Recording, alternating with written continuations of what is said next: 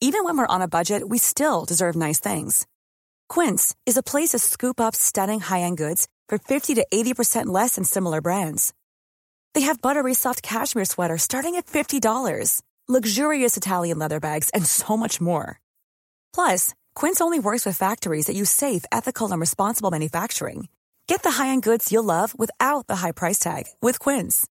Go to quince.com slash style for free shipping and 365-day returns. Bon, bonjour et bienvenue, monsieur l'ambassadeur. Bonjour. Merci de répondre à nos questions euh, ce matin en direct sur CNews. Vladimir Poutine a annoncé l'annexion des quatre territoires ukrainiens que l'armée russe a envahis lors de la guerre entamée le 24 février dernier. Le Parlement russe a ratifié cette loi hier, mais cette annexion n'est reconnue par aucun autre pays au monde qui parle d'un simulacre de vote. Comment justifiez-vous l'invasion d'un pays souverain Ну, во-первых, это не была аннексия, Bon, premièrement, а il ne это s'agit было pas приглашение de l'annexion, независимых государств в соответствии с Ça a été 51 статьей la décision des États indépendants conformément à l'article 1 ситуации, de la charte de l'ONU, их э, бомбили. euh, Во-вторых, la décision э, de la population qui vivait уже sous des список bombardements открыт тех constants. Et en fait, il y a déjà toute une liste des pays qui ont reconnu le rattachement de ces quatre régions au sein de la Russie. Bon, la liste est plutôt courte. Euh,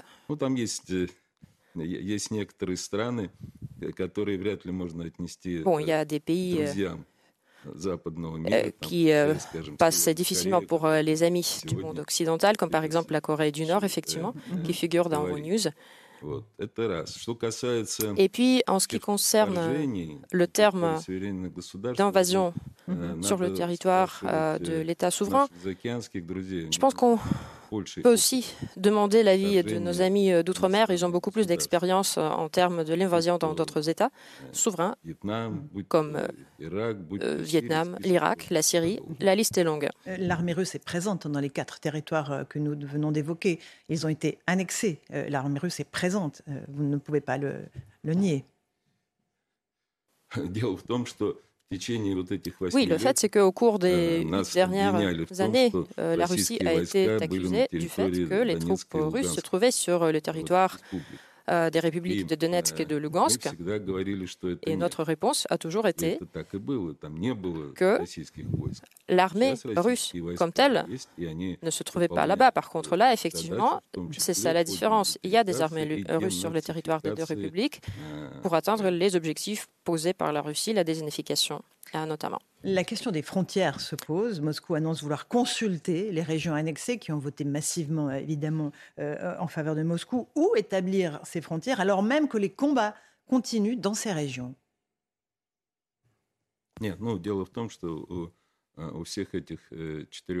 Э, toutes ces quatre э, régions ont leurs frontières administratives qui ont été tracées euh, encore au sein de l'État ukrainien.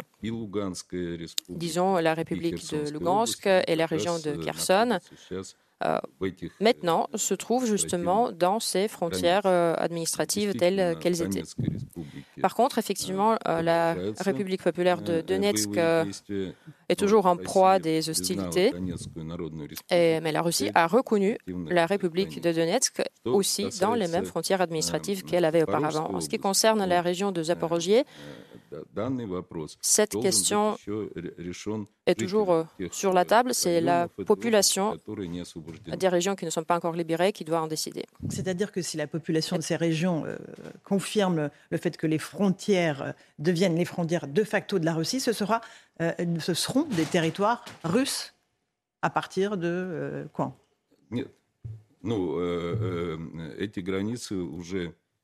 Ces frontières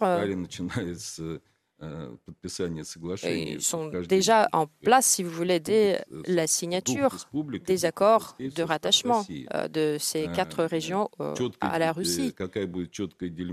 Après э, la démarcation de la frontière exacte, je ne saurais pas vous la montrer sur la carte, mais en tout cas, il s'agit effectivement des frontières euh, qu'elles avaient avant. Parlons de ce qui se passe sur le front. La ville de Liman a été reprise par les les Ukrainiens. Leur contre-offensive se poursuit autour de Kherson, dans le sud-ouest du pays. Où en sont les troupes russes On parle euh, de problèmes d'approvisionnement, on parle d'un problème de démotivation des troupes russes. Нет, проблем с мотивацией нету. Non, je ne dirais pas qu'il y ait des problèmes de motivation, mais il faut comprendre que de notre part, sur ce front long de 1000 km,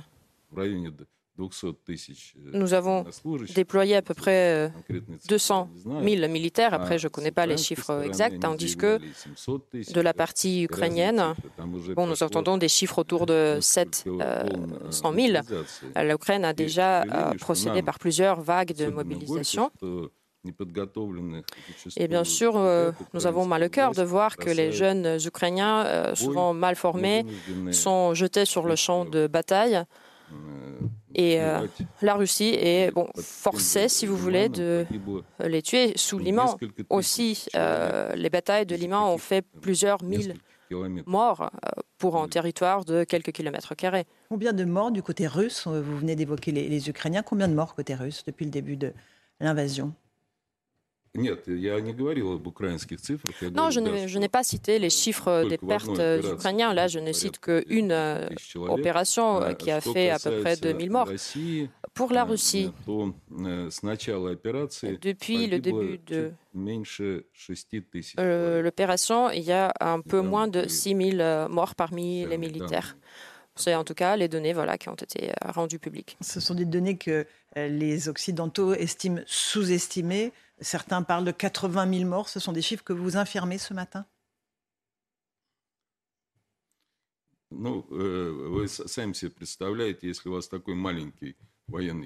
Bon, euh, vous voyez, avec un contingent euh, si restreint, si limité, qui est déployé par la Russie, après, euh, bon, s'il s'agit de tels chiffres que vous citez, ça, ça, veut dire que ce contingent aurait déjà été exterminé. Alors, ce n'est pas crédible.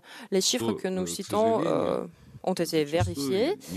Mais euh, euh, souvent, c'est le côté ukrainien en fait qui ne veut pas confirmer euh, les pertes pour ne pas payer l'argent aux familles des soldats tombés. Vladimir Poutine a appelé au cessez-le-feu dès vendredi. Le président ukrainien Zelensky lui a répondu non. Il a demandé une adhésion officielle à l'OTAN. Est-ce que c'est une ligne rouge pour vous?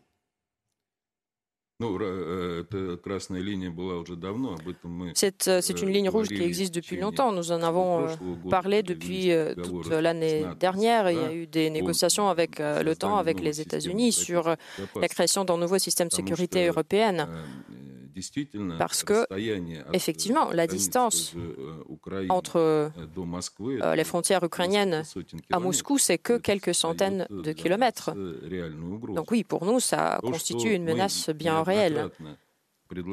Et э, nous avons d'ailleurs proposé à plusieurs reprises de mettre fin aux hostilités et ceci a été, une fois de plus, confirmé euh, par euh, Vladimir Poutine et a réitéré cette proposition au moment de la signature euh, des accords de rattachement de ces quatre régions au sein de la Russie. Mais la réponse, oui, vous connaissez bien la réponse de la partie ukrainienne. Ils vont lutter jusqu'au dernier Ukrainien. avec malheureusement les armements produits dans vos pays. avec, ils se battent pour leur patrie, ils se battent pour leur territoire. Évidemment, c'est pour ça qu'ils iront euh, jusqu'au bout de cette guerre. Euh, euh, je ne serais pas prête à, partager votre avis. Il y a encore un an, le président Zelensky avait dit si quelqu'un se sent russe, qu'il se barre du territoire ukrainien. Alors, ces quatre régions sont russes, même pas russophone, mais carrément russe, parce qu'il y a euh, les populations russes qui y habitent. Alors oui, maintenant, si vous voulez, ils se barrent en prenant les territoires euh, qui est le leur. La menace nucléaire a été brandie à plusieurs reprises par Vladimir Poutine, par l'ancien président Medvedev, par Ramzan Kadyrov aussi, le président tchétchène récemment. Pourquoi brandir cette menace nucléaire tactique? Euh, À quoi servirait-elle pour la Russie?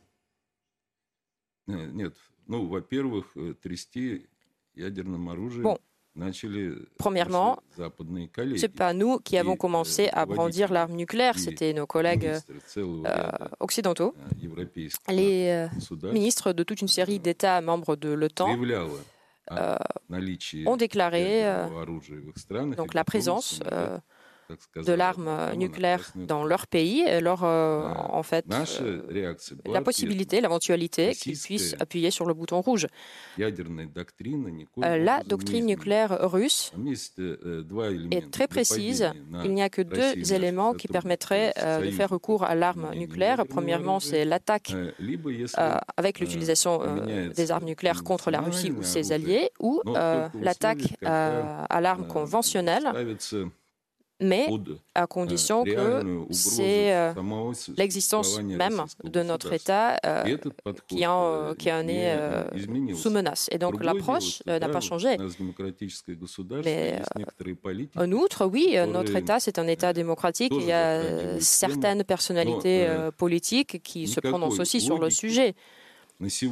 Pour l'instant, il n'y a pas de raison euh, d'utiliser des armes nucléaires tactiques. Le président Macron euh, a annoncé travailler avec ses partenaires européens à de nouvelles sanctions contre la Russie, des sanctions qui pénalisent lourdement l'économie russe. C'est ce qu'a dit Elisabeth Borne, la première ministre, hier. Elle évoque une chute de 6% du PIB russe, une inflation qui a explosé, une pénurie de matériaux indispensables. L'économie russe est à l'asphyxie, a dit la chef du gouvernement français. Que lui répondez-vous?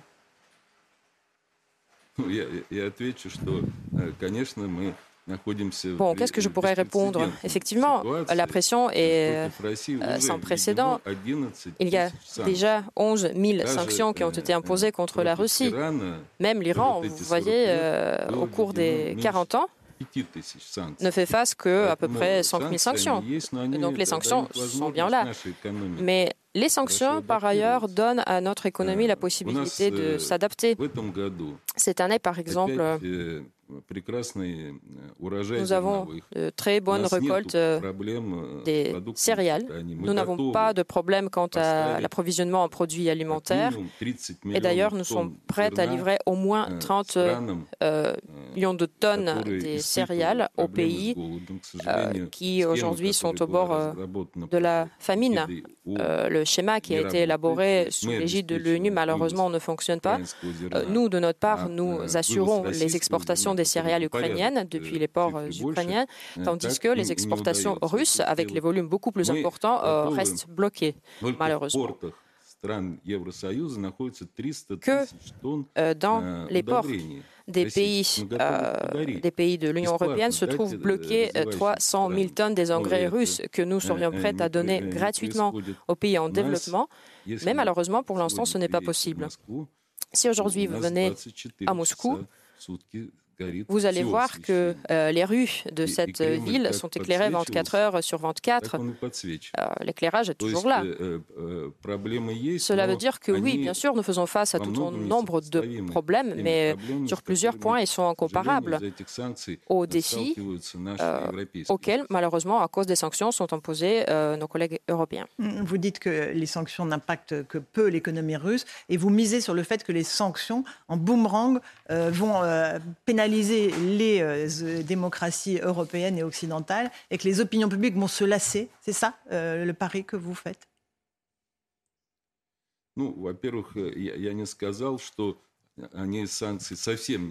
Bon, je n'ai pas dit que les sanctions ne nous touchent pas du tout, ne nous affectent pas en rien. Bien sûr, ils le font. Mais, euh, bon, disons que les prix ont bien sûr augmenté. Nous avons dû changer de partenaire pour plusieurs secteurs euh, économiques. Mais nous ne misons jamais, euh, nous ne travaillons jamais euh, à diviser les sociétés, les communautés d'autres pays. Après, euh, bon, c'est à vous de voir de quelle façon l'Europe devrait réagir à ces sanctions. Donc nous, en fait, on n'y voit pas trop clair, vous voyez, parce que d'abord, vous imposez des sanctions pour la reconnaissance de l'indépendance de ces républiques, après de nouvelles sanctions pour leur attachement, mais il n'y a qu'une semaine de, délai. De nombreux crimes de guerre ont été commis sur le sol ukrainien. Certains sont imputés aux soldats russes. Est-ce que vous êtes prêt à ce que les soldats incriminés euh, comparaissent devant la justice et soient jugés pour leurs actes?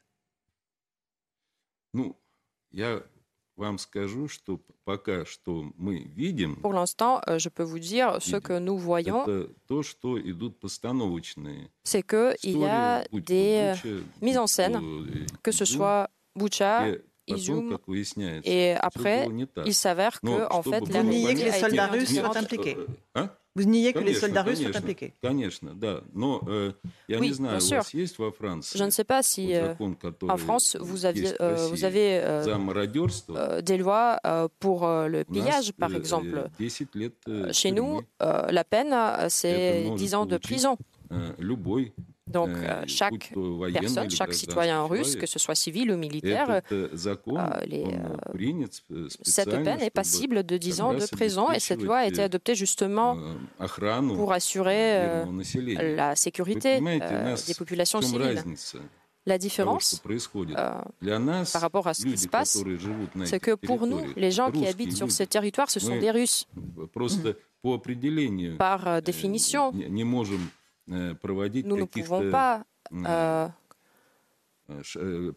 commettre des, des, pas qui créent davantage une menace pour leur vie, tandis que pour la partie ukrainienne, comme on dit chez nous, c'est déjà une, bon, une partie perdue. Vous voyez, ce sont des territoires perdus. C'est-à-dire qu'aucun soldat russe n'a pour l'instant été condamné pour les faits de pillage, de viol ou de meurtre que vous venez d'évoquer, qui sont sanctionnés par l'armée russe et par le pouvoir russe. Non. Ну, ну, Aucun.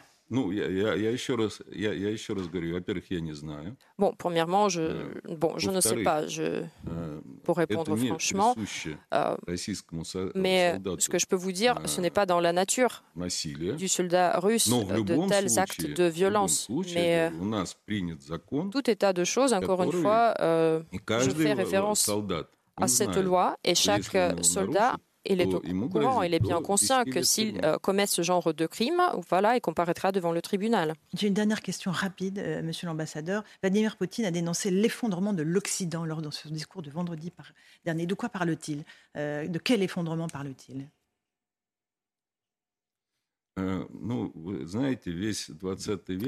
Euh, vous savez, pendant tout le XXe siècle, la Russie, l'URSS, euh, a fait des expériences, si vous voulez, un petit peu expérimentées avec les valeurs euh, humaines. Et finalement, on est revenu à des valeurs humaines traditionnelles qui, en grande partie, sont basées sur l'expérience de, euh, des milliers d'années de la religion euh, du christianisme, de l'islam, du bouddhisme. Euh, c'est ça les valeurs qui ont été évoquées par notre président. Aujourd'hui, cela fait partie de l'ADN de la Russie, lié aussi au fait, qui s'explique aussi au fait que nous avons déjà tout testé avant, plus tôt. Mais, mais l'Occident s'effondre, c'est donc parce qu'il n'a pas ces valeurs-là, c'est ça? Pour vous Нет, я считаю, что Je pense que l'Occident, en tout cas, euh, risque beaucoup euh, en renonçant à ses valeurs humaines. Oui, c'est un grand risque qui s'est euh, toujours posé tout au long de l'histoire humaine. Si vous regardez l'histoire de grands empires, l'Empire romain ou l'ancienne Grèce, nous euh, connaissons tous euh, la fin de ces civilisations et qu'est-ce qui s'est passé. Alors euh, voilà, c'est à ça qu'on fait, qu'on fait référence. Et pourquoi pas marcher sur le même râteau, vous savez. Alexei Meshkov, l'ambassadeur de Russie en France, était notre invité. Merci beaucoup d'être venu ce matin dans la matinale de CNews. À vous, Romain Desarmes, pour la suite de notre édition.